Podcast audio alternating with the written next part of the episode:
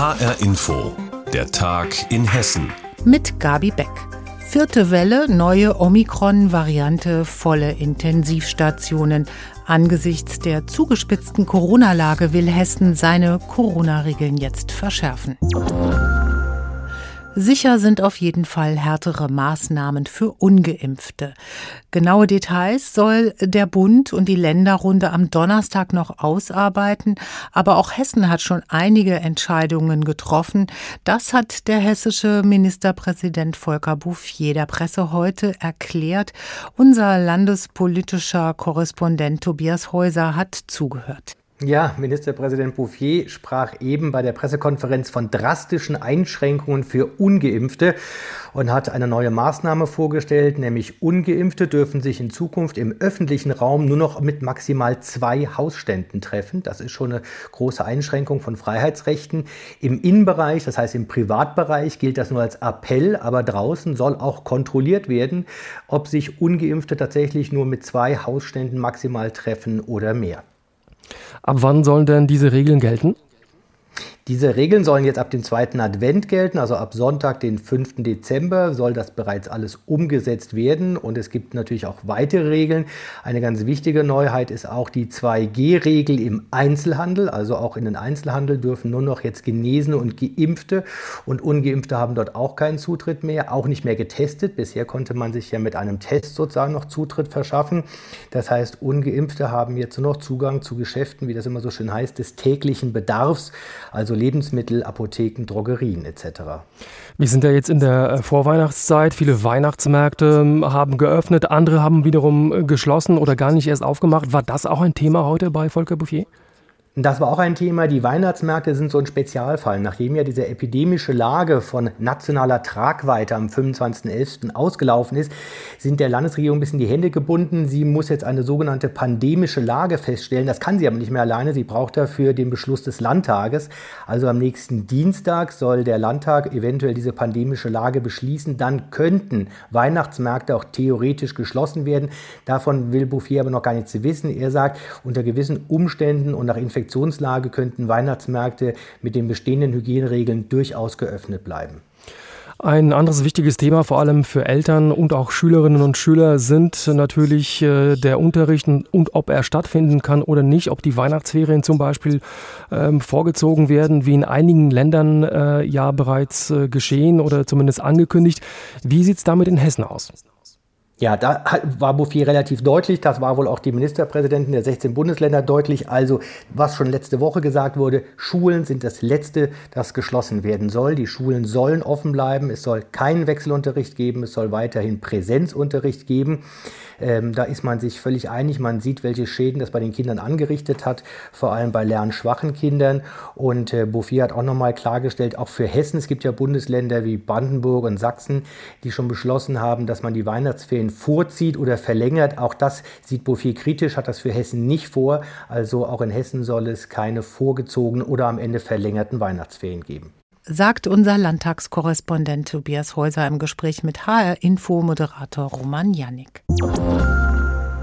Im schönen, beschaulichen Erbach im Odenwald herrscht momentan Aufruhr. Ist die schöne Fachwerkstatt eine Hochburg von Querdenkern? Der Betreiber eines Cafés jedenfalls ist schon seit Wochen mit Corona-kritischen Äußerungen und Maßnahmen aufgefallen. HR Südhessen-Reporter Mike Markloff berichtet über eine außergewöhnliche Schließung des Cafés Zeitlos. Das Café Zeitlos in Erbach im Odenwald erlangt in diesen Tagen eine etwas fragwürdige Berühmtheit. Denn weil der Besitzer Alexander K. gegen die Corona-Schutzverordnungen verstoßen haben soll, wurde sein Café samt Bäckerei vergangenen Donnerstag vom Gesundheitsamt des Odenwaldkreises und der Polizei geschlossen. Die Bäckerei machte er aber wohl am Freitag eigenmächtig wieder auf, bis die Polizei anrückte und Mitarbeiter des Kreisgesundheitsamts das Café offiziell versiegelten. Das gefiel allerdings nicht allen Menschen in Erbach. Ich bin Mutter von zwei Kindern, kaufe hier täglich mein Brot, kaufe hier meinen Kaffee, wenn ich spazieren gehe. Wir wurden immer gut behandelt. Ich kann das einfach nicht verstehen, was hier gerade passiert. Und das äh, fühlt sich einfach nach Schikane an. Ich finde es schlimm, was hier in unserem Land abgeht. Grundrechte werden gesunden Menschen geraubt. Man muss selbst seine Gesundheit nachweisen. Einem wird unterstellt, krank zu sein. Er hat meiner Ansicht nach sich gegen das System gewendet. Und das soll Kaffeebesitzer K. nach Informationen des Odenwälder Gesundheitsamts des Öfteren getan haben. So soll er die Maskenpflicht in seinem Café nicht angewendet haben. Kunden hätten sich auch darüber beschwert, dass sie nicht ihren Impfnachweis hätten erbringen müssen. Irgendwann, sagt Bürgermeister Peter Traub, FDP, sei das Maß voll gewesen. Es gab in den letzten Wochen und Monaten zahlreiche Versuche, zum Einhalten der Verordnungen im Zusammenhang mit der Corona-Pandemie zu bewegen. Letztlich waren all diese Versuche jedoch vergeblich und wir waren gezwungen zu handeln. Traub sagte uns, er respektiere die unterschiedlichen Haltungen zum Thema Impfen. Allerdings müssten sich alle an die Vorgaben des Gesetzgebers halten. Es steht nicht im Ermessen, eigene Regeln zu erlassen. Und schon gar nicht sollte er in seinen auch schriftlichen Ausführungen der Stadt gegenüber mit klassischen Reichsbürgergedanken die generelle Legitimation unserer Stadtpolizei, des Kreisgesundheitsamtes und sogar des Landes Hessen in Frage stellen. Traub sagt, er bedauere, dass es zur Schließung des Cafés habe kommen müssen. Er werde das Gespräch mit dem Kaffeebesitzer suchen. Die Stadt bleibe jedoch bei ihrer Haltung und werde auch in Zukunft konsequent handeln. Der Bäckerei- und Kaffeebetreiber selbst wollte die Fragen des HR bislang nicht beantworten. Corona-Auflagen nicht eingehalten, Kaffee dicht gemacht. Jetzt gibt's heftige Diskussionen in Erbach im Odenwald. Mike Markloff hat sie verfolgt. Was Ende letzter Woche noch wie ein schlechter Witz geklungen hat, ist gestern Realität geworden in Hessen und vor allem in Frankfurt. Und heute bei den Bürgern angekommen. Es gibt zu wenig Impfstoff. Die Zusagen wurden vom Bund rationiert. HR-Info-Reporterin Saskia Klingelschmidt war heute Vormittag schon an der Pop-up-Impfstation an der Frankfurter Hauptwache und schildert hier ihre Beobachtungen. Es ist ein Trauerspiel, wenn man sich die enttäuschten Gesichter heute Morgen und Vormittag vor der Pop-up-Impfstation an der Frankfurter Hauptwache anschaut. Viele Menschen wollten sich hier heute impfen lassen bzw. boostern lassen, so wie Clarissa aus Frankfurt. Weil äh, ich gedacht hätte eigentlich, wenn man schon so eine Sonderimpfaktion macht, dass man darauf eingestellt ist, dass viele Leute kommen. Und wenn jetzt hier steht, äh, wegen Problemen bei der Impfstofflieferung, wundert mich das eigentlich, dass wir schon wieder so ein Problem haben. Doch sie ist hier nicht die einzige Person, die vor verschlossenen Türen steht. Auch Milo ist vorbeigekommen, um sich zum zweiten Mal impfen zu lassen. Um Gottes Willen, die letzte Impfung, die habe ich, äh, ich sollte vier oder fünf Wochen warten und ich bin völlig sprachlos. Und jetzt ist es soweit, jetzt bin ich hier und jetzt ist nichts da. Naja, gar nichts ist übertrieben. Ungefähr die Hälfte der knapp 20.000 Impfdosen von BioNTech und Moderna für Frankfurt sind geliefert worden. Das heißt aber auch, die andere Hälfte fehlt. Deswegen sind gestern kurzerhand alle Impf-Sonderangebote abgesagt worden. Das heißt, es fährt auch kein Impfexpress durch die Stadt. Eine Situation, die Frankfurts Stadtoberhaupt Peter Feldmann richtig verärgert. Ich kann nur sagen, der Herr Spahn, äh, der ist da irgendwie nicht gut drauf. Ich weiß nicht, ob er keine Lust mehr hat. Also ich bin stinksauer an dem Punkt. Ich fand es damals schon komisch, mitten in der Hochphase der Reiserückkehrer also da, wo es wirklich gefährlich wurde, dann die Impfzentren zu schließen. Und das ist jetzt der nächste Schritt. Und was soll man jetzt tun? Für viele, die sich in dieser vierten Corona-Welle in Frankfurt impfen lassen wollen, bleibt wahrscheinlich nur die Schlange vor dem Impfzentrum an der Frankfurter Messe. So wie für diese beiden Frankfurter. Beide wollen ihren Namen nicht nennen. Das wäre die Auffrischungsimpfung, also die Boosterimpfung, die dritte. Es klappt schon ein paar Mal nicht. Es ist so viel los in letzter Zeit.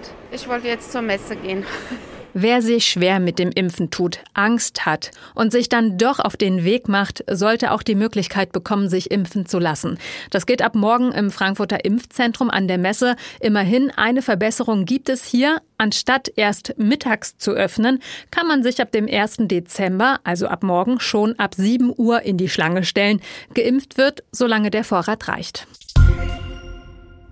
An diesem Abend leuchten die Bonifatiuskirche in Wiesbaden, St. Bernhard in Frankfurt und markante Gebäude in hunderten Städten bundesweit in Blau.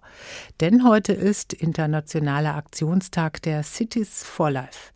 Sie setzen damit ein Zeichen gegen die Todesstrafe, die unter anderem in den Demokratien Japan und USA noch immer verhängt wird.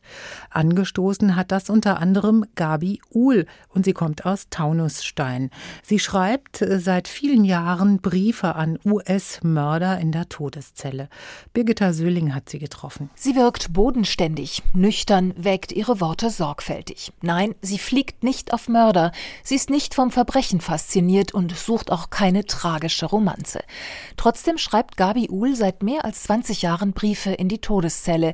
Wenn man sie fragt, warum, ringt sie mit sich. Ich engagiere mich da, weil ich da reingeschlittert bin und mich das Thema nicht mehr losgelassen hat. An der Schrankwand in ihrem Wohnzimmer hängen Fotos der Männer, mit denen sie Briefe wechselt oder gewechselt hat. Clifford Bogges war der erste, ein zweifacher Mörder, inhaftiert in Huntsville, Texas. Ihn lernte sie 1997 durch eine Freundin kennen. Da war sie Mitte 30. Für die Todestraktinsassen sind die Brieffreundschaften sicherlich bedeutend im Hinblick darauf, man könnte es vielleicht vergleichen, ist es für sie eine Art Fenster zur Welt, weil sie sonst ja keine Kontakte haben. Sie sei keine besonders fleißige Briefeschreiberin, sagt die Lehrerin aus Taunusstein von sich. Ungefähr einmal im Monat setzt sie sich an den Computer. Also in Texas speziell ist es so, dass man über eine Website sowas ähnliches wie eine E-Mail schreiben kann. Das wird dann an das Gefängnis geschickt und dort im Mailroom ausgedruckt und dem Gefangenen in die Zelle gebracht. Der kann aber dann nur auf einem normalen Weg per Brief antworten.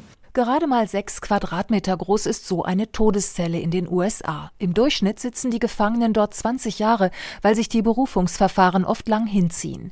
In Isolationshaft, ohne Fernseher. Worüber schreibt man da?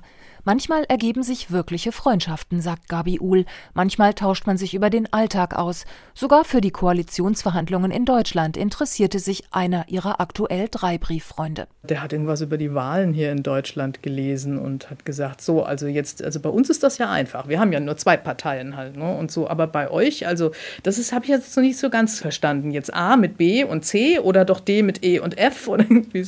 Ich habe so gelacht halt darüber.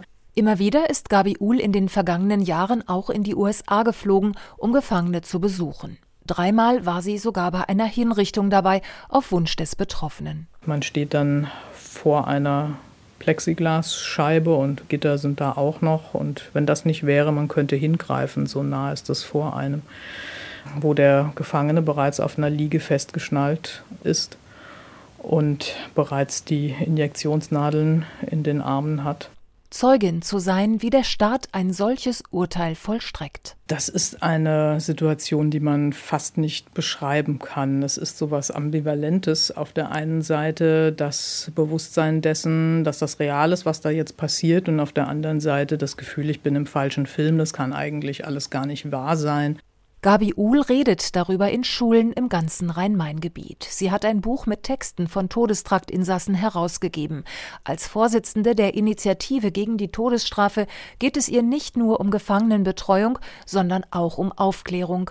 Dabei will sie die Verbrechen keineswegs relativieren. Aber für mich ist die wichtigste Erkenntnis, dass die Todesstrafe nur neues Leid erzeugt. Die Angehörigen der Opfer finden in aller Regel ihren inneren Frieden nicht wieder durch die Hinrichtung. Viele Dinge, die als Argumente angeführt werden, Stichwort Abschreckung, es würde Taten oder Mordtaten verhindern, das lässt sich sowohl von der Logik her widerlegen als auch durch Statistiken, das funktioniert nicht.